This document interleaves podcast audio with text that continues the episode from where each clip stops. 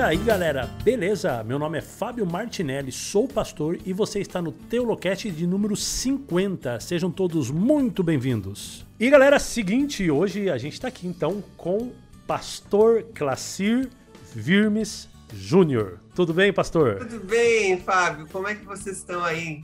Em terras uruguaianas. Olha aí. é verdade. Aqui estamos nas terras uruguaias. Já faz cinco anos, pastor, que eu tô por aqui. Pastor, não, já falei que eu vou te chamar de Classir, né? Pelo nome. Tá combinado. Né? quebrar essa formalidade. Né? É, ô, Classir, e você? Tô aqui no Uruguai, você tá onde? Eu estou em Cachoeira, na Bahia. Opa! É, no Recôncavo, o famoso Recôncavo baiano. É mesmo. Você sabe que apareceu, apareceu uma oportunidade de eu ir pra Bahia, rapaz. Olha, que bacana. É. é não era chamado, foi uma consulta apenas. Ok. É, então, olha, tá tendo aqui um, uma possibilidade né, de troca e tal. E me interessou demais, assim, me chamou muito a atenção. Orei bastante com a minha esposa, né? Porque é uma decisão bastante Sim, importante, mas enfim, a gente decidiu ficar mais um pouco por aqui. Tá certo. Vai que mas daqui quem... a pouco volta, né? Essas coisas. Exatamente, a gente se tromba por aí, né? legal. Ia ser muito legal. E. Ô, Classir, o que, que você faz aí? A gente sabe que você é pastor, mas qual que é o seu trabalho? Ok. Ah, desde 2016 eu estou em Cachoeira, porque aqui a gente tem o campus da Faculdade Adventista da Bahia. Uhum. Eu vim chamado para dar aula no seminário de teologia aqui, no seminário Adventista Latino-Americano de Teologia. Uhum. Hoje a gente tem é, o seminário tem sedes, quatro sedes no Brasil e algumas sedes na, nos países hispânicos aqui da, da América do Sul, né? Uhum. E eu sou professor num desses seminários, que é o seminário que tem aqui na Bahia, na área de Novo Testamento. É a minha área aqui de atuação. Ah, legal. Então tudo que é de grego aí, você é que manja. Mais ou menos. legal, que legal, que legal. Dar aula é, é um desafio, né? É. Eu nunca me vi dando aula, mas eu gosto de estudar bastante. Então, é, tanto é que a gente tenta compartilhar um pouco do nosso conhecimento, uhum. dos nossos estudos, e, e muito mais que isso, é, o Teolocast serve para chamar pessoas, assim como você, pessoas inteligentes que estudaram é, alguns é, temas interessantes para poder compartilhar com a gente. Aí eu acho que quanto mais a gente compartilha o nosso conhecimento, mais a gente cresce também. Você sabe, Fábio, que um podcast é uma aula, só que ela é dada de um jeito diferentão. Então, é, é verdade, é, é verdade. Muita aula. Uhum. uma aula, de, depois de tantas aulas, vem aqui uma aula a mais. É, olha só. isso aí. É a paixão do professor. Benção. Ô, Classir, você está aqui hoje porque é bom, eu já te conheço pelas redes sociais, né? Te acompanho aí, você tem uma página no, no Facebook e a gente vai acompanhando aí as coisas que você publica, que você faz. Mas uh, eu te entrei em contato contigo por um motivo especial. Você publicou um livro que você está lançando. Que alegria, que deve ser para um professor escrever um livro, né? Publicar um livro, né? E deve ser bastante emocionante para você também. E o livro que você lançou é a, O Problema do Mal na Trilogia Cósmica de C.S. Lewis. E eu estive lendo aqui a introdução que você mandou para mim aqui do seu, do seu trabalho e é bastante interessante. Logo mais eu vou querer ter ele inteiro em minhas mãos para eu poder aí degustar aí com calma. O pessoal não vai ver, mas eu vou te, vou te atiçar o desejo. Olha aí, ó. Que beleza, que beleza. Então, é, esse livro aí bastante interessante. E sobre um tema também, você, cara, você juntou, assim, o, o melhor tema que existe, é, que é o problema do mal. Eu, assim, sou apaixonado por esse... É, eu me apaixonei por esse tema através de, do William Lane Craig. Sim, sim. Ele tem, ele tem vários argumentos muito legais. E C.S. Lewis, ele foi um cara também que ele trabalhou bastante esse tema do mal. É, tanto é que ele usa, é, a maioria dos, do, dos livros que eu tinha conhecimento dele, ele usa da própria experiência pessoal, né? desde a sua infância, né? tudo que ele passou ali, guerra e tal, para poder falar é, desse, desse problema. Agora, existe uma trilogia cósmica aqui de C.S. Lewis, certo? Sim. E você vai explorar nessa trilogia a, é, a problemática. Mas você usa uma ferramenta, você disse aqui, para poder estudar. E aí, rapaz, eu vou ser sincero para você, você deu um nó na minha cabeça. que você colocou lá, olha, a gente vai usar um, um, filósofo aqui que eu nem sei pronunciar o nome desse camarada. Como que ele chama mesmo? Ou Riquet. Riquet. Riquer, tá bem assim? Isso, pode ser. No português a gente não vai dizer como os franceses dizem por Riquer, né? Que vai. é verdade. Riquer, todo mundo entende o que, que é. e você vai usar ele, então, como uma ferramenta hermenêutica. Exato. A filosofia dele para poder interpretar a trilogia cósmica de C.S. Lewis, seria isso? Exatamente. Beleza, explica, vamos começar então explicando pra gente o que que é essa ferramenta hermenêutica. Tenta, tenta explicar de maneira... Imagina que eu sou um menino de 4 anos de idade, vai. Uau, talvez ele não ia estar pronto para essa conversa Mas, Fábio, olha só, é... Eu, é, esse, é, o livro é fruto da minha, da minha dissertação de mestrado. Então, quando a gente vai para esse nível de estudos, é, não que a gente não tenha isso na, na graduação, qualquer que seja, mas no mestrado você tem essa ideia de desenvolver ah, ferramentas e, e, pesquisar o que a gente chama lá na academia de referencial teórico, né? A partir de que perspectiva você vai analisar determinado fenômeno, determinada determinado texto, no caso aqui ciências humanas, né, como a gente está lidando aqui. E quando eu tive, eu sempre gostei, sou apaixonado também por Lewis, já tinha lido muita coisa sobre ele. O pessoal conhece muito Lewis pelas crônicas de Narnia, né? E tal, o pessoal já, já tinha conhecimento disso. E bem nesse período eu entrei em contato com a trilogia cósmica. E aí, quando eu fui, comecei a estudar lá na, na Universidade Federal da Paraíba, que foi onde fiz meu mestrado, eu descobri que simplesmente fazer é, aquelas análises literárias que a gente aprendeu a fazer na escola, que são importantes, são basilares, mas não é assim que a gente lida só com o texto, né? eu precisava de alguém que pudesse respaldar ou pudesse me ajudar a entender melhor a, a narrativa. Como é que eu vou abordar isso? Como é que eu vou explicar isso? E, é claro, influenciado pela minha orientadora e pelo, pelas aulas que a gente teve lá, entrei em contato com o bendito Paul.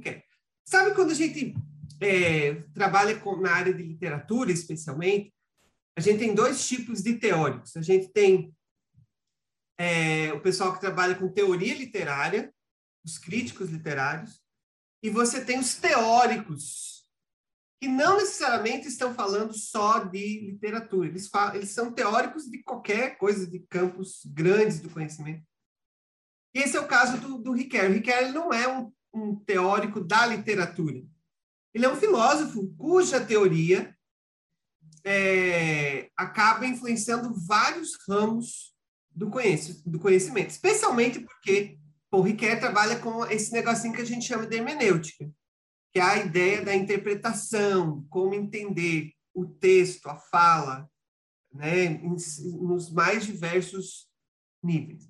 Então, eu peguei a teoria do Riquet para aplicar ou para usar como ferramenta para estudar o livro, ou seja, ter bases, ter ferramentas. Como é que eu entendo? Que tipo de abordagem eu posso ter para um texto para poder compreendê-lo melhor? Mas há muitas outras pessoas que leem Riquet, a mesma teoria que eu, com a qual eu estou trabalhando, mas aplicam isso para interpretação de textos jurídicos, por exemplo. Como é que eu aplico e interpreto uma lei? De onde surge e tal? Tem gente que aplica isso para psicologia, né? Como a, a pessoa ali no consultório contando a sua história, como é que eu consigo entender o que, que essa pessoa está transmitindo e tal. A, a, área de teologia vai usar o Riquet para a interpretação do texto bíblico. Ah, o pessoal da filosofia os hermeneutas, né? Porriquer é um do, dos teóricos da hermenêutica, mas gente, você tem outros como Gadamer, Habermas, é, ah, e aí na história você tem outros nomes, que eles também vão discutir como é que a gente interpreta, como é que a gente entende, posso, como é que eu consigo ah, pegar um texto, uma a fala de alguém, uma imagem e conseguir tirar significado daquilo, assim por diante. Então, foi a partir daí que eu fui trabalhar o texto do Lewis. O próprio Lewis tem um, um livro, né? É, um experimento em crítica literária, é um livro dele, que ele vai trabalhar com a ideia da interpretação, o papel do leitor, quando lê um texto e tal. É, mas como eu estava, o, o Lewis, nesse estudo, era meu objeto de estudo, eu ia estudá-lo, ficava uhum. meio esquisito, né? Pegar o livro para estudar o próprio Lewis Entendi. E aí depois fazer o livro, e, aí como é Então, eu peguei um outro, um teórico, a parte, Riquet, para poder estudar o texto do livro, para poder entendê-lo melhor, para poder ter ferramentas para ler a, a, a, a, uma narrativa, né, no caso. Entendi. E o que que o, o que que o Riqueiro, por exemplo, a hermenêutica dele tem de diferente de outro tipo de hermenêutica? Porque assim, quando eu, você fala de hermenêutica para mim, o que que vem na minha cabeça? Vem na minha cabeça é, o estudo da Bíblia, por exemplo. Uhum. Eu, vou fazer, eu, eu, tenho que usar é, princípios hermenêuticos, ferra, as ferramentas da hermenêutica para interpretar o texto bíblico. O Riquet, você escolheu ele por um motivo específico, porque ele, ele trabalha de uma maneira diferente ou basicamente é a mesma coisa? É, do ponto de vista da, da, da, do desenvolvimento do pensamento do Paul Riquet, ele ele começa. É, é interessante, né? Você disse que gosta do problema do mal, você sabe que Paul Ricoeur começou os empreendimentos dele, pensando aqui depois que ele já, já era um filósofo formado, ali das, dos primeiros estudos. Sabe que tem aquele momento que a gente ainda está tentando as coisas, né? Que a gente ainda está tentando uhum. aprender e tal. Mas do ponto de vista é, biográfico da vida dele, um dos, um, dos, um dos primeiros livros que ele escreve é A Simbologia do Mal porque ele justamente quer descobrir como é que as histórias, os mitos, é, lidam com esse problema do mal. Ah, entendi. Ele começa assim. entendi. assim. Aí ele vai avançando no seu pensamento, no que ele vai escrevendo, ele começa a descobrir que ele vai ter que lidar com as com a literatura e com a ficção e com as histórias para tentar. Então, e aí ele vai ali, uh, esqueci agora exatamente a década, mas por volta ali entre década de 60 e década de 70. Ele vai escrever três livros, é uma trilogia também. É uma, um, são três livros com, com, o mesmo título, são três volumes, Tempo e Narrativa. Ele vai justamente querer agora, ele vai trabalhar essa questão de como é que como, como nós percebemos o tempo, como é que a gente percebe história, e vai tentar fazer essa junção e tentar entender como, por que, que a gente conta histórias, por que, que a gente narra histórias, uhum. qual a relação entre o tempo e o contar histórias, e como isso é importante para a literatura, para a percepção do tempo e assim por diante. Então, quando eu, eu fui atrás de, um, um referencial teórico para o trabalho, o Riquet se encaixou como uma luva, porque ele, ele queria, ele já tinha trabalhado a ideia de como é que eu entendo a narrativa. Hum. Ele faz esse estudo a partir do é, não só, né, mas base, a base dele é Aristóteles lá na Poética, que toda a teoria hermenêutica vem dele lá atrás, uhum. e Agostinho, que não trabalha necessariamente com a questão hermenêutica ou da interpretação do texto, mas ele trabalha, ele, Agostinho se faz a pergunta sobre o tempo.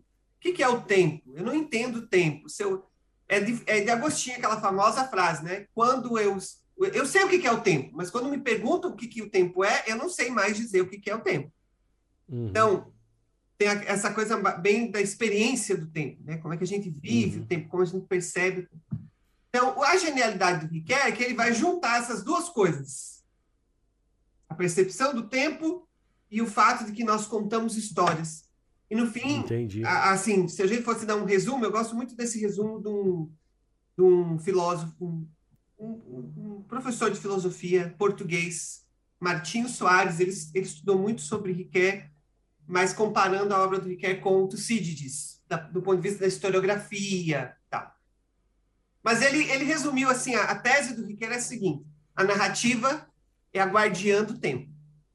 Então, nós entendemos o tempo o que, que vem primeiro, o que, que vem depois, o que, que nós estamos vivendo agora, o que, que nós queremos viver depois, porque nós contamos histórias, porque nós, nós organizamos fantástico, o fantástico. tempo, assim, a gente conta histórias para organizar o tempo na nossa cabeça, fazer sentido uhum. o tempo e assim por diante. Então, quando eu precisei de um teórico, o Riquet se encaixou como uma luva. Nossa, agora entendi. Agora entendi. Para a gente Nossa, entender a, a, narrativa. Essa é a ideia. Já quero, já quero começar a ler Riquet já, porque já me interessou demais já. Bom, e quando você. É, bom, o livro é fruto do seu estudo é, doutorado, mestrado, uma mestrado. pós? Mestrado, mestrado em Ciências é, das Religiões. Então é fruto do seu mestrado. O que, que você queria quando você estava estudando? O que, que você buscava? Que, que, quais eram os, os objetivos final aí da, dos seus estudos? assim O que, que você ansiava encontrar? Do, do, do especialmente do objeto, você está pensando aqui, né? Exatamente. Do, do livro, livro, tá, perfeito. Porque assim, qual é a grande questão? Quando a gente trabalha o problema do mal, que você mencionou antes, o problema do mal, é, a, normalmente do ponto de vista cristão, a gente cria uma teodiceia, ou seja, uma justificativa para Deus, ou, ou uhum. para a existência do mal, dado que Deus também existe. existe. Esse é o problema clássico do mal lá, desde que Hume traz, aquela coisa toda. Então, só que normalmente, como você bem mencionou lá na nossa conversa no início, é, William Lane Craig ele não vai abordar o problema do mal contando história. Ele vai argumentar. Ele vai dizer, ó, a gente tem o seguinte argumento, pessoal pensa que a quantidade de mal no mundo diz que não pode existir Deus, porque um Deus benevolente e bom não daria, não permitiria a quantidade. Então, é um argumento lógico, é um argumento filosófico. E aí, o, o, o Lewis vai fazer, trabalhar isso lá no problema do sofrimento, William Lane Craig vai trabalhar nesse, também vai articular alguma coisa nesse sentido, o Plantinga também vai, vai ir por, esse, por essa questão. Então, aí a, a, o argumento racional é assim, não, mas existe quantidade de mal? Eu gosto muito dessa abordagem que o Lewis vai fazer, inclusive. Ele vai dizer assim, vamos supor que você está tendo uma dor de dente num dente específico seu e eu também estou tendo uma dor de dente específica num dente meu. Quanto sofrimento tem aqui? Note, você só está sofrendo a sua dor e eu estou sofrendo só a minha dor. Não tem duas dores de dentes ao mesmo tempo. Então, quando eu penso em quantidade de sofrimento, o que, que isso quer dizer? Já que ninguém nunca vai experimentar a quantidade total de sofrimento. Então, será que isso é um argumento para dizer que Deus não pode? E assim, essa é a, é a ideia. Então, normalmente a gente pensa no problema do mal porque ele é um argumento, do ponto de vista filosófico, para negar a existência de Deus. E os teístas, normalmente, independente às vezes da, até da, da confissão que eles têm, eles vão trazer como resposta uma teodiceia, ou seja, uma defesa, uma justificativa para a existência de Deus mesmo com o mal. Uhum. Lewis faz isso também de maneira articulada, filosófica no livro O Problema do Sofrimento, que eu descrevo, inclusive, a argumentação do Lewis no meu livro. Só que o Lewis, ele é o que, o que Jerry Root, que é um especialista em Lewis, vai dizer. Lewis, assim, quando ele tinha uma ideia, ele não, ele não achava que discutindo ela de um só jeito, ele ia chegar ao objetivo que ele tinha. Ele uhum. discutia a mesma ideia, ou as, os mesmos, as mesmas é, é, os mesmos conceitos que ele tinha de maneiras diferentes. Então, Lewis escreveu livros de filosofia, ou, ou de apologética, como a gente poderia chamar, narrativas, crítica literária, poesia e alguns outros, se a gente tivesse, tivesse que dizer, alguns outros subtipos. Lewis trabalhou os mesmos temas em todas essas, de todas essas formas. Uhum. Então, a minha ideia era, tá, e se a gente lidar com o problema do mal, não do ponto de vista do argumento, mas do ponto de vista da história, da ficção, da narrativa? Como é que eu entendo o problema do mal dentro de uma história? Como é que ele se articula lá? E conceitos do ponto de vista da argumentação filosófica aparecem agora na história. Porque nós, do ponto de vista da experiência humana, nós não vivemos o problema do mal do ponto de vista conceitual. A gente não para para perguntar assim: Deus é bom, o mal existe. Então, se o mal existe, Deus não existe. Se o mal, é, se Deus é bom e o mal existe, tem alguma coisa errada, ele é muito mal. A gente não, normalmente, em sã consciência, a gente não para para pensar nisso. A gente para para pensar no problema do mal assim. Minha mãe está doente, está prestes a morrer. Onde está Deus?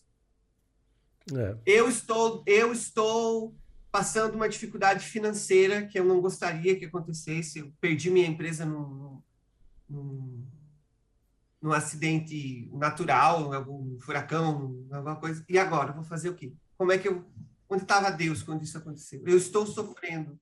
Eu não sei. De uma maneira mais prática, né? É, você tem as, as você pensa onde está Deus quando você está sofrendo. Uhum. Então, esse é outro, é outro lado da, da moeda. Então, é, hoje, os, mesmo quem faz argumentações mais filosóficas sobre o problema do mal, é, ela tem uma, uma aplicabilidade pastoral. Você tem que, porque às vezes as pessoas realmente, porque elas sofreram, elas vão fazer perguntas difíceis para o pastor. Uhum. Né? É, eu nunca vou me esquecer, aí eu vou, eu vou contar uma história agora, tá? Essa é real, uhum. não é uhum. ficção, não. Mas quando eu estava pastoreando, estava no distrito, pastoreando igrejas, né? Que é faz parte do nosso trabalho. Eu imagino, se não me estou enganado, o que você ainda está fazendo aí Sim, exatamente. Então, uma das partes mais difíceis do trabalho pastoral é fazer funeral.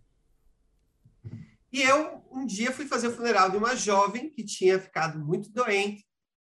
O caixão, na época, foi lacrado. Ninguém sabia, a família não queria comentar muito sobre o que, que ela tinha pra...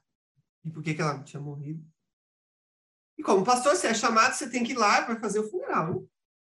Então, olha só como é que surge o problema do mal na vida prática. Eu cheguei no velório, fui, como bom pastor, a gente começa pela família, né? Vai dar os pêsames, orar com eles, ver se tá, precisa, eles precisam de alguma coisa, assim. E eu fui abraçar o pai da moça. Aí, o pai da moça me abraçou, olhou para mim e disse assim, pastor, a fulana vai se salvar? Pronto. Note, tá, estou no funeral, tá todo mundo sofrendo, mas a pergunta não é se Deus existe, se Deus não existe. A pessoa está sofrendo, e ela começa a ter um monte de perguntas na cabeça dela. Então, qual é a ideia da. Como é que a ficção entra aí? Lewis entendia que não adiantava só convencer a sua cabeça. Ele queria convencer a sua imaginação. Ele queria é, fazer você entender que o mundo não é só racional, mas que mesmo o mundo narrativo você vai lidar com essas questões e você pode ter respostas.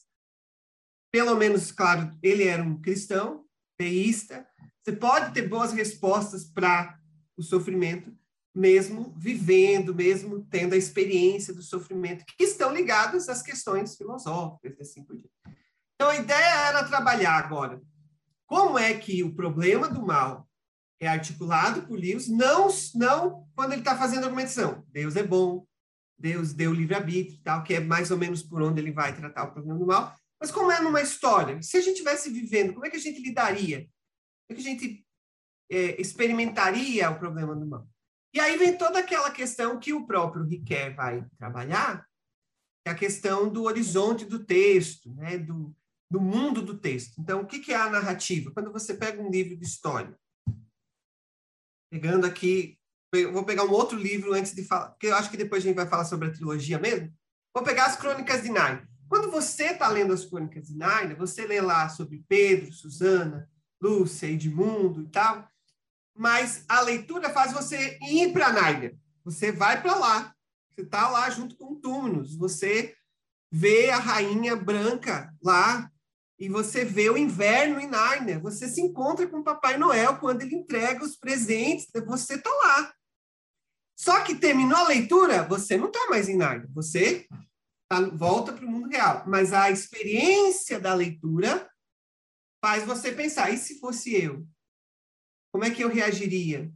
Olha só o que Lúcia, Lúcia disse nesse momento. É uma coisa que eu já pensei também. Tá? Então, a, o fato de você ter ido para a narrativa, na volta, você agora afeta o mundo real porque você viveu a narrativa. Você estava lá, aquilo foi trabalhado na sua imaginação e agora você tem outras ferramentas que talvez você não teria se você não tivesse passado pela narrativa. Então, esse é um dos papéis, inclusive, da literatura. Literatura faz você ter experiências que você não teria de outra maneira. Ninguém consegue viver mil anos para viver tudo, pelo menos no mundo como nós vivemos.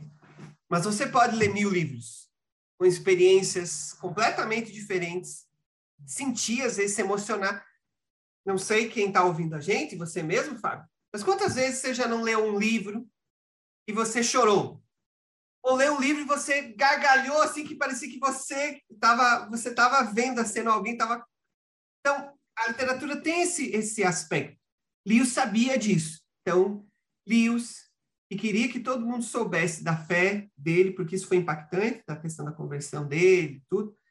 Então, eu não posso só racionalizar com as pessoas. Eu vou contar histórias para elas que tragam essa articulação, que tragam essas ideias. E foi isso que ele fez ao longo da vida toda.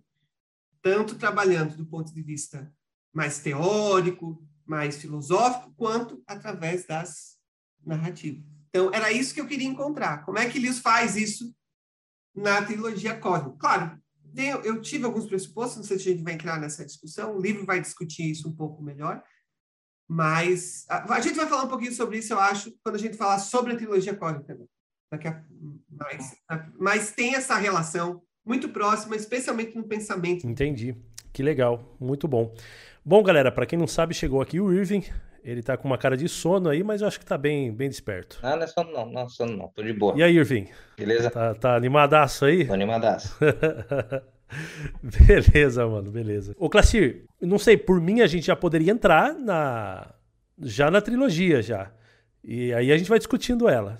Pode ser? Então vamos lá. Você disse, Fábio, que não conhecia a trilogia cósmica. Eu não conheci. Não, eu já tô aqui com, a, com o site da Amazon aberto aqui. Eu já vi que tem para Kindle. Já vou Isso comprar. é um pecado capital. Pois é. E, e eu gosto, eu gosto de Lewis, cara. 94,76% da sua vida. Só Não, não, já tô comprando aqui, ó. Compre agora com um clique. Comprado. eu já tinha ouvido falar da trilogia cósmica é, já, já vi sobre, né? Eu imagino que seja Star Trek aos olhos de C.S. Lewis.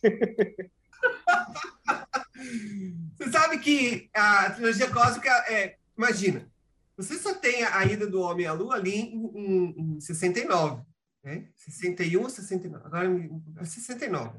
69. Né? Então, até então, você só imaginava como seria o homem ir para o espaço e tal. Lewis escreveu tanto que tem aquele livro lá de. É...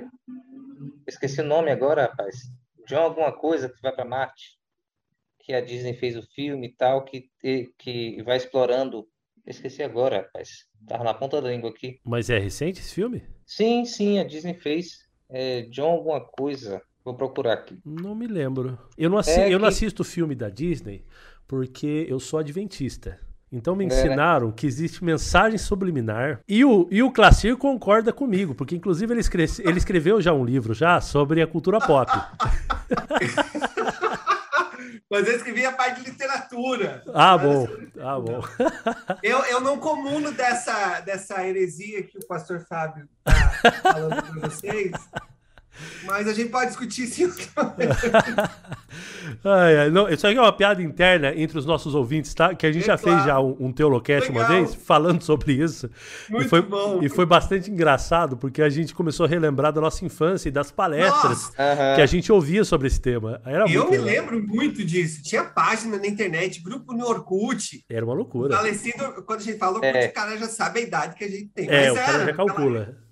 Achei aqui, achei aqui, é John Carter. Mas olha só. John Carter. Ah, John, John Carter. Carter, ok, ok. Eu já me, eu me lembro. É que ele vai, ele vai pulando em todos os planetas do sistema okay. solar. Então, tipo, eles imaginavam que Marte era um praticamente, é, digamos, o, o deserto ali americano, com Grand Canyon tal, etc era uma parada totalmente fantasi fantasiosa, né? Digamos assim, é, espetacular. Que os planetas do Sistema Solar deveriam ser como a Terra. Eles imaginavam isso, isso no começo do século, né?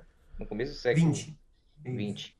Então tinha para poder é, imaginar como seria uma viagem fora do planeta Terra, era realmente muita imaginação. Tinha pouca informação. Ele sabia que existia o planeta, né? Tava lá com com o telescópio e o planeta não era quadrado, né? era redondo mesmo. Então, é, eles imaginavam que deveria ser como a Terra, né? que existiam é, seres daquele planeta e tal, é, florestas, etc., em cada planeta, mas quando você vai para a realidade é totalmente diferente, né? E Lewis está nesse meio termo, né? De crescer nessa nessas histórias fantasiosas de outros planetas e começar a ver com a ciência também. Inclusive, quando ah, hoje a gente sabe que as, ah, claro que as descrições de Lewis são completamente ficcionais, mas há muita base do que Lewis quis descrever das coisas que ele sabia, do conhecimento que ele tinha na época.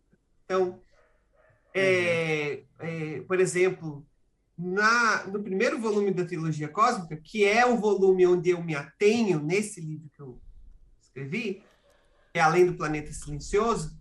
Então, você tem uma parte ali que tem uma discussão. Quanto tempo leva para ir para Marte ou voltar de Marte? Então, hoje, o pessoal que analisa isso, claro que o cálculo de Lewis não era uma coisa exata, não era um negócio. Mas Lewis vai se preocupar e dizer: ah, tem a questão da órbita, tem a questão se eu vou ser lançado aqui determinado ângulo, para eu poder chegar na Terra, vai demorar tanto tempo. Então, ele, ele trabalha Legal. com o que se tinha na época, mas ele vai colocar uma carga imaginativa em cima. Inclusive, muitos, alguns estudiosos vão, vão classificar a trilogia cósmica como, como um termo em inglês, né, science fiction, que seria uma coisa como cientificção. Então, não é uma ficção científica como Jornada nas Estrelas. É uma ficção científica, mas que ainda tem muito da, da fantasia, da, da, da, imaginação, porque você não tem ainda. É claro, se a gente for apelar, apelar, apelar, Star Trek também tem muita imaginação, tem muita viagem. Sim. Mas é muito mais científico, muito. óbvio. Quando Gene Roddenberry fez, fez Star Trek, ele queria um negócio bem, assim, baseado na ciência e tal. Mas você tem isso na, uhum. na ficção do livro. Então, voltando à pergunta do... A sua pergunta, Fábio. Então, o que é a trilogia cósmica? Trilogia cósmica, primeiro fato, nasceu antes das Crônicas de Nárnia. Então, as ah, é? Crônicas é? de Nárnia nascem no período guerra após guerra, mas a trilogia cósmica em 45 já estava completa. O primeiro livro sai em 38, o segundo em 41, se não me engano, e o outro em 45. Caramba! Então, é, é uma ficção mais adulta, apesar de hoje, se você for na livraria, ela está no infanto juvenil, mas é uma ficção mais adulta. Estou é, pensando aqui em comparação com as Crônicas de Narnia, que já tem aquela pegada bem de histórias infantis, apesar do livro dizer que você só vai entender as Crônicas de Narnia quando fica mais velho, né? Mas vamos, vamos ir por, por essa parte. Então, eles, eles, esses livros nascem ali. Então você tem o primeiro volume que é Além do Planeta Silencioso, que é a viagem de Ramson, que é o Elvin, Elvin Ransom, que é o personagem principal. Ah, por isso que a trilogia também é conhecida como trilogia Resgate, porque Ransom, em inglês, é resgate também. Então, Lewis faz um jogo de palavras com o nome do personagem e com o que ele vai narrar na, na, na trilogia toda. Né? Então, além do Planeta Silencioso, Ransom ele é meio que sequestrado aqui na Terra. Eu não vou dar muito spoiler, tá? Vou tentar ser bem... Ah, por favor porque senão você não vai ler nem o Lewis, nem o meu livro. Então, Exatamente. Só de raiva. Então, então uh, Ransom é raptado e ele vai para um planeta do sistema solar. E lá ele convive com raças alienígenas e é, é ali que o Lewis vai articular o problema do mal. Uhum. E algumas coisas vão acontecendo com o Ransom nesse planeta. Antes mesmo dele ir para o planeta e tal. Então ele vai, ele vai trabalhar com isso. No segundo livro, que é Perelandra, que é o nome de um planeta, tá? uh, o Ransom também vai para lá. Só que lá é um planeta novo, é um planeta recém-criado, mesmo ali em 41. E esse é um spoiler, mas todo mundo já sabe disso. Em Perelandra, Lewis vai recontar a história de Gênesis 3 bíblico, bíblico mesmo. Uhum. Você vai ler a história de Perelano, você vai ver. Lewis está pensando. Fica claro. 3. Fica claro isso. É, é isso, só... que eu ia, é isso que eu ia te perguntar também. É, se, é, por exemplo, assim, ó, o problema do mal na trilogia cósmica. É, essa questão do problema do mal, ele fica claro que o Lewis ele quer trabalhar esse tema ou é algo que é meio que escondido demais assim? Como que você vê? Note, Hoje os especialistas, o consenso é que Lewis ele fez, ele fez o seguinte: a, a palavra que mais é usada é Lewis contrabandeou teologia para as narrativas dele. Então ele, ele jogou ali. Inclusive, vou dar um exemplo, Fábio e Ivo. É, na trilogia cósmica toda, e, é, e esse, esse tipo de personagem introduzido em Além do Planeta Silencioso, há o Eldil, ou Eldila. Lewis vai descrever esses seres. Ele vai dizer: a gente não consegue ver, a gente só ouve a voz. Você precisa estar prestando muita atenção para poder ver eles em algum lugar.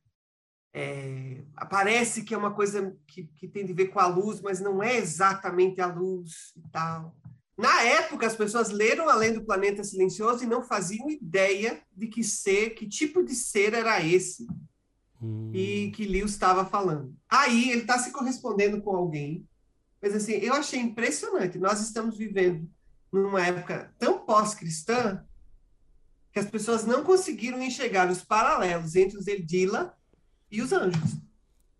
Então, note, Lewis foi genial, porque Lewis não descreve os anjos como as imagens que a gente vê numa igreja, nas figuras. Os anjos não têm asas, não têm necessariamente uma aparência humanoide, nem nada. Mas Lewis faz a descrição dos anjos, dos, El, dos Eldila, como a Bíblia descreve. Então, uhum. ele vai pegar muito mais essa descrição sem ter passado por séculos de teologia e de, de iconografia cristã para uhum. trabalhar com isso. Então, Lewis vai ter essas jogadas. Ele vai. Lewis vai colocar certas expressões chaves nas, fra... nas, nas falas dos personagens que vão lembrar temas ou articulações que a gente está acostumado na, na teologia, tal, né? ou na filosofia mesmo. Tal. Então, que Lewis gênio, vai né, fazer cara? isso. Então, é, a, Lewis é assim. É, eu me lembro, não sei é, quanto se lembra que na época do falecido é, Heróis do Biblecast, claro. né, tal, que é, tem lá uma série que vai falar sobre as crônicas de Nine, ok? Então, Lewis usou é, muitos, muitos, uma, é uma alegoria cristã, a gente sabe disso, mas ali ele é muito mais claro. Mas ele é tão claro que muita gente não, se não entender do que tem do imaginário cristão por detrás, não pega tudo, todas as coisas que estão embutidas ali na história que o Lewis está contando. Né? Entendi. Né? Então, é claro o suficiente quando você vai, você lê uma vez, você lê de novo, você lê outras coisas, você começa a fazer. E a literatura também tem essa função, ela abre claro. o seu horizonte e tal, né?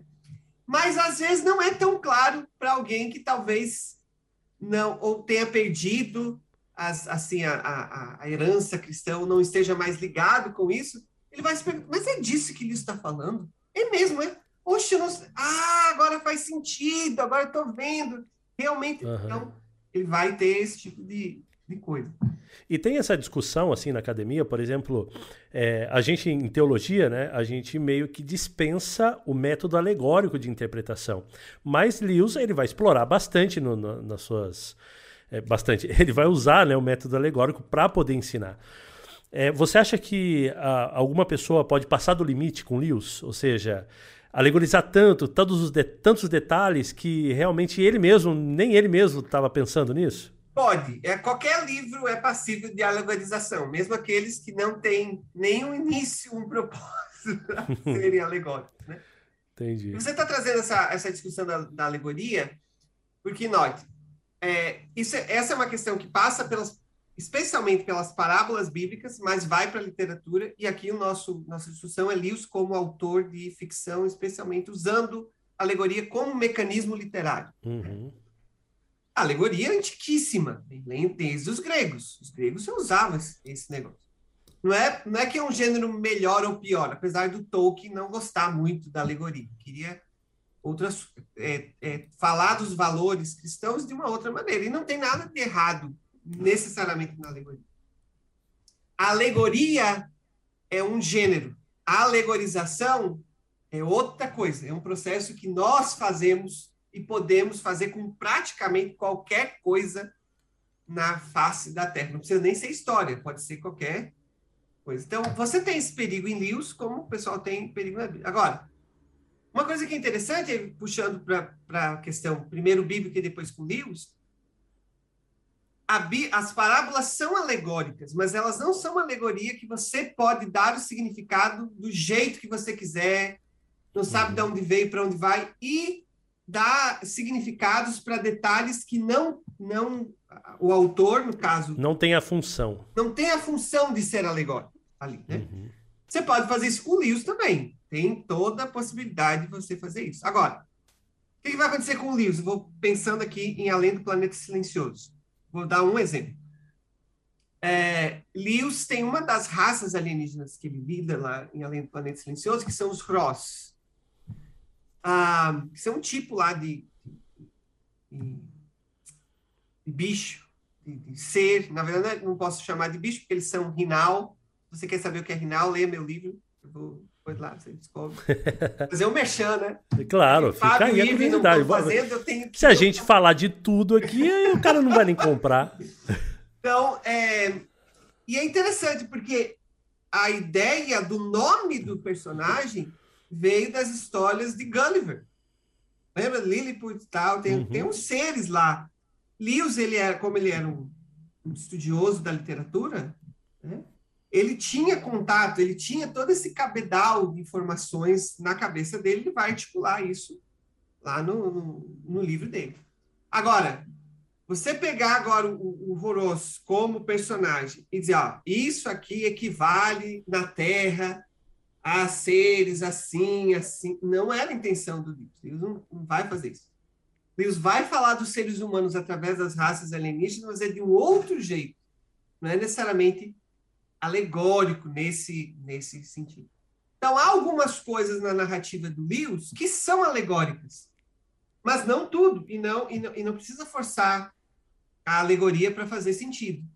Então, por exemplo, em, na, pegando aqui livros que são um pouco mais conhecidos do Lewis, que, no caso a, as Crônicas de Narnia, o mal, a, a figura do, do, do, do, diabo ou do satanás na literatura de Lewis não é um personagem só tem vários personagens que vão personificar, aspectos, né? Ou seja da tentação, né? Você tem ali a Dama Verde, a, a Dama Verde, não. Ali na, na, na, na, cadeira de prata, né? Você tem a Rainha Verde, né? Rainha Esmeralda, dependendo da, da tradução. Você tem a Feiticeira Branca. É, você vai ter depois os, os calormanos, né? No, no Cavalo e Seu Menino cada um desses aspectos Lewis está tá usando imagens para isso. Na trilogia cósmica, você vai ter um personagem só que vai ser chamado assim e tal, e vai ter essa articulação. A gente não pode forçar a alegoria. Mas a gente Entendi. sabe que o leão nas, nas crônicas de Narnia tem um equivalente certo uhum. para a gente. E acabou-se. Não tem nada. Edmundo, do ponto de vista da alegoria, Edmundo tá lá, a função dele é falar de mim, de você como pecadores que foram salvos pela graça de Deus e tal. Uhum. Pedro tem outra função, ele também vai falar da gente, mas de um outro aspecto. Suzana uhum. de outro, Lúcia de outro e assim por diante. Então, a gente só tem que tomar esse cuidado para não ir além do que o, o próprio autor propõe. E isso está na narrativa, essa é a grande questão. Uhum. As pistas para você entender a simbologia ou a alegoria que está sendo feita parte tanto de como a narrativa está estruturada nos seus próprios termos, e o próprio autor ele vai dando pistas, ele vai jogando você para lá e para cá, para dar, ó, olha a pista que eu estou deixando aqui para você lembrar disso. Uma das, das analogias que eu mais gosto de fazer nesse sentido, porque, por exemplo, eu acho que ela se aplica muito bem quando a gente estuda o Apocalipse, por exemplo, quando a gente estuda as parábolas, quando a gente estuda a literatura, Lembra aquela cena do Capitão América nos Vingadores? Que alguém diz assim: ah, vai ser igual uma bruxa voando com um monte de macaco. Aí o Capitão América diz: ah, eu entendi a referência. Pronto, é isso que acontece na literatura. É isso que acontece na Bíblia. Tem uma frase só, tem um para lembrar você daquela imagem, daquela Entendi. história lá atrás e isso, opa, eu sei de onde, de onde tá vindo isso aqui. Então, é mais legal, ou menos legal. Não, show de bola, show de bola. Bom, você parou então no Perelandra. Pronto, esse é o segundo volume, Perelandra. Isso. Ah, então, note, todos os, os, os, Cada volume da trilogia cósmica se passa num planeta. Não vou contar em quais planetas, porque senão perde a graça. Tá. Mas o último livro, que é, é Uma Força Medonha, ah, ah, se passa em Tucandra. É um outro planeta. Na verdade, esse aqui tem que dar spoiler porque não tem outro jeito. Que é, é o planeta que ele se passa é aqui, com a gente. É o único. É, a trilogia é cósmica, mas a última história se passa na Terra. É o maior livro. Na verdade, se você olhar a trilogia cósmica, os livros vão ficando cada vez maiores e, e vão ficando mais complexos. Então, o último livro, Uma Força Medonha, ele é muito, ele puxa para o gótico, assim. Ele tem muito paralelismo. Você tem dois personagens principais que eles nunca estão juntos, eles só se encontram no final e as vidas e o que vai acontecendo com o encontro é, vai sendo comparado e tal. Uhum. É muito mais elaborado nesse sentido do que é, além do Planeta Silencioso. Mas faz parte desse universo. Deus criou esse universo. Os personagens, a inter-relação das histórias e tal. Então é bem, é, bem interessante. Então, a trilogia cósmica foi lançada no Brasil ali no início dos anos 2010 pela WMF Martins Fontes e recentemente ela foi publicada pelas, pela Thomas Nelson uhum. ah, em capa dura, bonitinho e com uma tradução nova. A primeira tradução foi feita pela Valdea Bar Bar Barros ou Barcelos, agora me confundi o nome da tradutora, uma tradução muito boa. E a, a outra, a nova tradução, foi feita pelo Dr. Carlos Caldas, que é professor lá na Federal de Minas Gerais e fez o prefácio do meu livro, bondosamente. Também é um especialista de Lewis no Brasil, junto com Gabriele Gregersen, que também é um nome muito importante nos estudos de Lewis uhum. no Brasil. É, mas ele bondosamente fez aqui a apresentação, que você leu aí, Fábio, do uhum. livro. É, então, então você tem, tem pelo menos duas traduções em português da trilogia cósmica que você pode aproveitar para ler. Antes de 2010, tinha alguma edição em português aqui no Brasil? Nós tínhamos em português de Portugal. Tinha editado. Ah, por isso. É, mas não no Brasil não havia. Inclusive, quando eu comecei Entendi. a estudar, era, era novidade, assim, era lançamento tal. Sim. Mas antes você... Talvez por isso que não fosse tão conhecido aqui no Brasil. Exato. Na verdade, de, de, da época que eu estava no mestrado, eu terminei em, 2000, em 2015. Para cá, nós temos seis anos, houve um boom das publicações do Lewis em português. E, e a Thomas Nelson está de parabéns por isso, porque ela trouxe muita coisa que não havia em português ou trouxe novas traduções de coisas que já havia em português. Então, por exemplo, Aquele livro que eu mencionei antes, um experimento em crítica literária, você tinha uma edição é, feita por uma é, editora universitária. Então, agora ela foi refeita e está dentro daquela coleção bonita que a Thomas Nelson está fazendo dos livros do Lewis e está disponível em português. É, até recentemente a gente não tinha o, a última ficção do Lewis, até que tenhamos rostos é, que é a última ficção que o Lewis escreveu, a mais madura, a mais complexa. Tem agora uma tradução que saiu, se não me engano, pela Ultimato e saiu de novo agora pela Thomas Nelson. Tem um compêndio das cartas de Lewis, que a gente não tinha acesso a essas coisas, agora já tem em português para a gente ler. Ah, tem é, nos Estados Unidos por, por anos o pessoal teve compilações dos artigos que o Lewis publicou por exemplo, Deus do Banco dos Réus, que é uma compilação de artigos dele, agora tem em português nessa coleção da Thomas Nelson. Então, a Thomas Nelson tem feito um trabalho muito bacana com o, o, a, o legado do Lewis em português, para o público em, aqui no Brasil ter acesso ao pensamento de Lewis. Mas, ao longo do tempo, a Martins Fontes contribuiu muito, publicou vários livros, a, a Ultimato publicou livros, a. Estou esquecendo o nome da editora. Tem uma sériezinha. Saía tudo no mesmo formato da. da, da eu não esqueci o nome da editora agora. Mas também. Mas era tudo meio espalhado, assim. Eu não sei que acordo que a Thomas Nelson fez lá com a HarperCollins nos Estados Unidos e tal. Mas agora a gente tem, assim, volumes padronizados, traduções novas, capa dura. É, então você tem um crescimento aí das pessoas lendo livros, estudando livros, querendo saber sobre as histórias, sobre o pensamento dele. Ainda não é tão forte.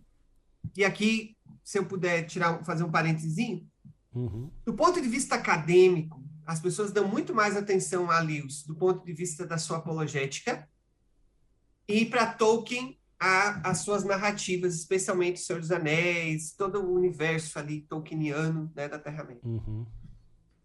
Mas, em, no ponto, do ponto de vista geral, do ponto de vista da erudição em geral, esses dias estava lendo sobre isso, há um, uma preocupação muito mais, ou há um, um, um, empenho, ou é muito mais discutido Tolkien do que sim, Lewis. Sim.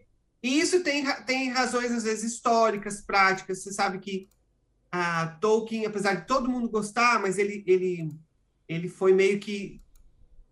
Eu não, eu não quero usar essa palavra de maneira pejorativa, mas ele foi, assim, é, sequestrado pela teologia católica porque eles deram mais ênfase. Tolkien era católico. É claro que ele tem uma uhum. série de imagens que está ali. Então, eles investiram em estudar Tolkien, as narrativas dele e fazer esses paralelos.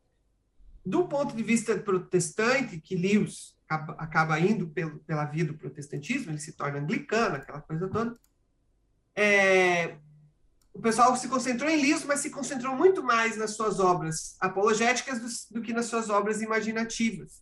E não houve assim um, ah, vamos ler mais as, as ficções do Lewis e trabalhar com ela. Então, a uhum. erudição acabou ficando, do ponto de vista desses dois membros do, do, do Inklings, ficou desbalanceado, né? E hoje há esse processo de a tentativa de mais pessoas estudarem Lewis, as ficções, e no Brasil isso a gente não não não está tão atingido porque é, do ponto de vista mesmo do Tolkien tem coisas que ainda estão saindo em português, que a galera não tinha até recentemente do Tolkien em português. Os, é, né, os Contos Inacabados, que também é lançamento, mas Árvore e Folha, por exemplo, que é, que é um conto, não tinha até esses dias. Então, tem outras coisas do Tolkien que estão saindo agora em português. E no Brasil, desse ponto de vista da, da erudição, parece meio equilibrado. A gente tem tanto bons estudos na área de Tolkien, bons estudos na área do, do Lewis, mas isso tem um impacto muito maior por causa do mercado editorial brasileiro, que nem, nem sempre a gente teve acesso a tudo desses dois autores, do que o. Estou pensando aqui, quando esse, esse, meu primeiro comentário tem muito mais de ver com a academia anglófona, que já tinha acesso direto aos livros, porque é a língua deles, uhum, claro. que a gente que ainda passa pelo processo de tradução. E demora a chegar. Demora. É, Classir, vamos fazer o seguinte, ó. É, a gente já falou bastante coisa interessantíssima. Eu tô curtindo demais aqui a nossa conversa. É, você quer falar alguma coisa a mais, algum, algum tópico aqui que, que você achar importantíssimo não de, a gente falar, não deixar passar? É, porque eu gostaria de partir para um, um ponto agora, que talvez a gente já estaria já indo já para o final, que é fazer já um merchan também do seu livro para o pessoal comprar é o que, que o pessoal vai encontrar no seu livro. É, então você, como você trabalha dentro do seu livro, você vai contar a história do Lewis, você vai interpretar a história do Lewis, você vai dizer, olha, esse personagem significa tal coisa, aquele personagem significa outra coisa. Como que você trabalha? Então vamos lá. Eu acho que a gente pode ir para essa parte, porque aí eu, eu, eu, eu posso ir. Algumas coisas vêm à tona tá. nessa, nessa discussão. E se faltar alguma coisa, o Ivan interrompe e Beleza. para a gente falar. então, meu estudo parte da, de uma área do conhecimento que a gente chama de ciências das religiões. Uhum. Então, a primeira coisa que eu tento fazer no meu livro, a contribuição que eu quero trazer, é ah, um diálogo que as ciências podem ter por via da literatura. A literatura não trabalha um tema. Nenhum, nenhum autor de histórias, nenhum escritor ele escreve o livro, ah, eu vou falar sobre esse assunto especificamente. Ele vai falar sobre as relações humanas. E os assuntos vêm à tona. Isso vem na narrativa, isso acaba acontecendo. Ele vai analisar esses fenômenos. Uhum. É, a grande questão é que, do ponto de vista da história, as ciências das religiões são uma ciência, um ramo do conhecimento bem recente, comparando aqui com filosofia e com teologia. Só que os três estão interessados na religião, ou nas coisas que afetam, ou na articulação da religião e assim por diante. Em alguns lugares, e por muito tempo, isso teve briga. Né? Quem é que pode estudar religião? Não, é só a filosofia. Existe uma área da filosofia chamada filosofia da religião. Não, só quem pode estudar é a teologia, especialmente a área de teologia comparada, né? Porque a gente vai comparar as teologias, inclusive com teologias não cristãs e tal. E aí vem as ciências das religiões, não, a gente quer estudar a religião do ponto de vista científico. Então, fazer análises científicas e tal, claro, dentro da muito mais nas ferramentas das ciências humanas, mas ainda assim científico. Então, há uma certa tensão entre essas áreas. Então, minha proposta na primeira parte do livro é mostrar que através da literatura, a gente pode estudar temas que interessam as três áreas. E não simplesmente brigar por causa disso, mas estudá-las, estudar determinados temas através da literatura que são importantes para os vários ramos do conhecimento e, e esses conhecimentos se complementam. Depois, eu vou trabalhar com o que, que significa o problema do mal que é agora o tema que, que eu me botei para estudar. Então, nessa parte, eu vou falar um pouquinho sobre como é que é essa história do problema do mal, como é que ele se articula e tal. Não é uma análise profunda, porque meu interesse não é discutir a história do problema do mal. Uhum. É simplesmente colocar o fato de que existe um problema do mal, os cristãos normalmente vão fazer uma teodiceia para tentar lidar com ele, e Lewis vai fazer isso também não só do ponto de vista da argumentação, mas também do ponto de vista de uma narrativa. Inclusive, há alguns eruditos que vão dizer que Lewis faz, quando ele escreve seus livros, ele escreve teodiceias literárias. Ele vai defender a fé e a, dentro da, da, questão do problema do mal através das narrativas. E aqui eu paro para fazer uma análise do livro O Problema do Sofrimento, ou saiu recentemente pela Thomas Nelson, O Problema da Dor, né? Ah, e ali eu tento fazer, mostrar para o leitor como é que Lewis argumenta com o problema do mal. O argumento de Lewis é ótimo, não é perfeito. O argumento de Lewis é bom, mas não é infalível. Então, eu vou mostrar algumas coisas que, claro, imagina, Lewis escreveu isso lá na década de 30, finalzinho da década de 30, nós temos pelo menos aí quase 100 anos de gente continuando a estudar esse assunto, reformulando. Uhum é, depurando os argumentos e tal. Claro que não vai ser perfeito. Mas pensando na época em que isso foi escrito, isso foi uma coisa genial, é, muito assim genial e é, numa linguagem que era acessível às pessoas. Não é uma discussão do ponto de vista assim com um monte de nota de rodapé e tal. O está fazendo o mesmo trabalho de filósofo, tá? Se perguntando, questionando, ele elabora os, os argumentos. Então eu vou fazer um vislumbre disso. Por quê? Porque a minha pressuposição, uma das pressuposições do meu estudo é o seguinte: quando Lewis escrevia um livro para abordar um determinado tema do ponto de vista argumentativo, ele escrevia uma ficção para falar do mesmo tema do, ponto, do mesmo tema do ponto de vista da narrativa. Entendi. Vou dar um outro exemplo que não do, do, do, do Além do Planeta Silencioso. Já ouviram falar naquele livro de John Milton chamado O Paraíso Perdido? Já ouvi falar que é poema, tá? É uma narrativa tendo conflito, pegando aqui o pessoal que conhece teologia adventista, na, vai narrar toda essa, essa história, especialmente a queda ali do ponto de vista, tá? Aí Lewis escreve um prefácio ao Paraíso Perdido de John Milton, que é uma obra de crítica literária da John Milton. Um ano depois, Lewis publica Perelanda.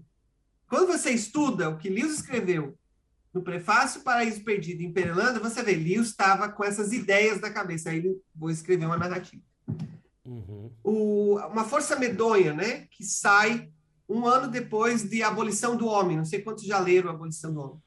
Abolição já comecei, homem. já comecei a ler, mas não terminei. O Abolição do Homem é denso. Ele não é fácil de ler. Ele é difícil. Lewis está lidando com coisas assim bem.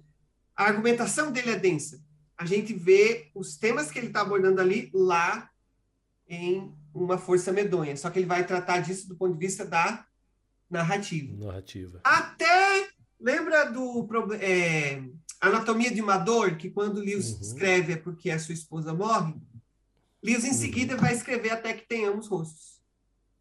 E os estudiosos entendem que há uma ligação entre a experiência traumática que ele está vivendo aqui com a morte da esposa e a maneira como ele vai narrar agora a, o mito de Eros Legal. e Psique aqui não é tão tão ligado como outras, mas tem uma relação entre uma coisa e outra. Então, qual a, minha, qual a minha pressuposição? Que Lewis, em Além do Planeta Silencioso, ele está articulando pelo menos alguns conceitos que ele articula no problema do sofrimento. Então, aqui eu quero elencar quais são esses conceitos que Lewis trata de maneira argumentativa e como é que eles vão depois aparecer na narrativa. Eu me detenho em quatro. Pode ser que mais leitura e mais estudo descubra que Lewis argumentou de alguma maneira outras coisas, mas eu achei quatro aspectos que ele lida do ponto de vista é, argumentativo e que acabam aparecendo na narrativa dele. Uhum. Depois disso, no, no, livro, eu paro para falar um pouco sobre a ferramenta que eu vou usar para analisar livros, que é o Ricoeur, que a gente falou aqui no início. Então, vou fazer uma abstração da teoria do Ricoeur como, agora já como ferramenta de análise. Então, Ricoeur trabalha com o conceito de mimesis. Então, a ideia é que você tem três momentos de leitura. Um momento em que você identifica as partes do que tá, você está lendo. Um segundo momento em que você lê mesmo, e agora, como você já entende aquilo, você vive na narrativa, você entende o que está acontecendo. E o terceiro momento de mimesis é quando você volta. Esse momento, esse momento que eu narrei antes para você, que quando você termina a leitura do livro, como isso impactou você e impacta a sua vivência agora no mundo real, não mais no mundo da ficção. Então, uhum. nesse momento eu vou falar sobre isso é, e fazendo já algumas pontes com a narrativa depois. Aí o último capítulo é usando a ferramenta e as categorias do, sobre o problema do mal que Lewis fez, como é que isso aparece na narrativa. E aí, aqui, para quem já leu, é mais legal, mas para quem não leu, para nesse momento, lê o livro do Lewis, depois volta, tá tudo certo. É, eu vou fazer uma análise literária, mas que tenha que passe, né, ou que vai falar sobre o problema do mal. Então, o foco é um capítulo específico da, de Além do Planeta Silencioso, mas como eu tenho que entender todo mundo que está envolvido, eu passo por todo o livro falando sobre os personagens, ambientação, da onde vieram os nomes, por que, que isso é, é, determinados elementos são importantes para depois entender o que está acontecendo nesse capítulo específico que eu estou tratando. É, e como é que é, a Riquera ajuda a gente a entender algumas coisas que Lewis está fazendo na narrativa. E aí acaba o livro, aquele gostinho de que eu tenho que ler o resto dos livros do Lewis para ver como é que ele faz as outras as outras coisas. Então, basicamente, é isso que eu, que eu tento fazer no, no meu livro sobre o problema do mal na trilogia cósmica do Lewis. Muito legal, muito legal. É um livro de 195 páginas, com os capítulos que vocês ouviram falar aí. E Irving, você tem alguma pergunta, alguma coisa que você, alguma dúvida aí que você queria tirar? Não, não, acho que eu vou ter que ler o livro mesmo para poder saber. Eu, eu, tô, eu tô mais com dúvidas sobre a questão do, do, da trilogia cósmica, né? Entender a história, tudo que acontece, tal, e só lendo mesmo, ou esperar sair o filme, né? Ou Faça isso é, não. Melhor não, melhor não. Vendo as crônicas de Narnia, melhor não. E também sobre, na verdade, sobre o livro do Classi, né? Então aí eu vou ter que esperar, né, sair o livro do Classi para poder ver. Legal, muito bom. É, Classir, Cara, eu, eu adorei a nossa conversa aqui, foi muito legal. É a primeira vez, né, que a gente está conversando assim, né? Eu te sigo aí pela internet, mas é algo bem virtual, algo assim, uma curtida ou outra por aí. Mas assim, ó, você é uma pessoa fantástica, cara. Muito legal. Eu espero que a gente volte a conversar sobre outros temas aqui. Legal. Vai ser uma honra, fico à disposição, é um prazer. Como é que a galera faz, Classir, para comprar teu livro? Muito bem. Hoje ele está disponível no site da editora, que é a editora uhum. Pris. Ah, e é, especialmente agora, eu, eu, com certeza sei que já está no Submarino, Americanas e Magazine Luiza. É, o pessoal já consegue Legal. comprar. Na Amazon, na Livraria Cultura, se não me engano, e tem mais uma outra, ele está lá, mas ainda não tem estoque, uhum. né? Isso tem todo um processo que é com os livreiros, que a gente não se envolve, a gente não sabe exatamente uhum. como é que tá. Então, ainda está lá. Então, se você for para uma livraria e não achar, clica lá pedindo para avisar você quando vier. Isso ajuda a gente também, o pessoal saber Há interesse. tem alguém querendo ler o livro. Mas para adquirir, é, no site da editora Pris você já é, vai receber. E, Fábio, uhum. aproveitando, daqui uns dias a gente vai fazer o lançamento oficial do livro, uma live aqui com a Faculdade Adventista uhum. da Bahia, que é a, a, a, dona da minha força de trabalho, né? Porque aqui que eu trabalho. É, e eu vou mandar para você, para você avisar aí a galera tá. do Teolocast, porque no dia a gente vai sortear alguns exemplares do livro, no dia do lançamento. E a gente vai ter, no dia do lançamento, vai ter uma promoção especial com desconto na loja da editora. Então, quem quiser aproveitar daqui uns dias ainda, vai guardando o dinheirinho no cofrinho Isso. e depois você adquire lá para ter na sua Não, biblioteca. com certeza. Eu vou ler aqui, já está aqui é, os meus livros, vou ler os livros da a, a trilogia e depois vou entrar de cabeça aí no seu livro também. É, eu acho que vai ser bastante impactante, até porque é, argumentos são bons, né? Eu sou uma pessoa muito racional, eu gosto bastante, como eu te disse, né? O William Lane Craig para mim é, é, algo fantástico, assim. Eu quando li, comecei a ler é, William Lane Craig, eu fiquei doido. Falei, meu Deus do céu, que universo que eu não conhecia, como pode ser?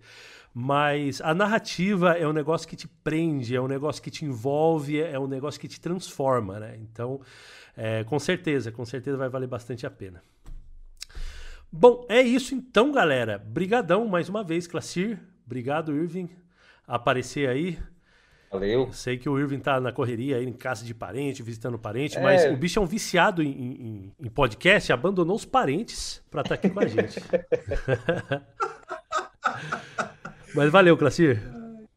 Obrigadão, Classir. Gente, foi um prazer estar com vocês. Muito legal o trabalho do Teolocast. Espero que o pessoal aproveite aí essa, esse teaser, né?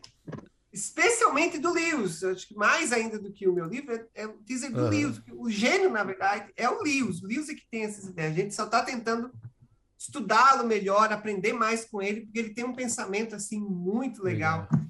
muito importante para a gente como cristão. É, e, e, acho que Lewis valoriza esse aspecto que às vezes nós como cristãos tendemos a desvalorizar, que é o aspecto da imaginação, da arte da, da expressão artística, da narrativa, que é importante para o nosso crescimento espiritual também. Lembrando que grande parte da nossa Bíblia são histórias. Uhum. Então, tem alguma coisa nas histórias que são importantes para os cristãos. Então, a gente precisa aprender a lidar com essas questões. Show de bola. Valeu, galera! A gente se vê então no próximo Teolocast.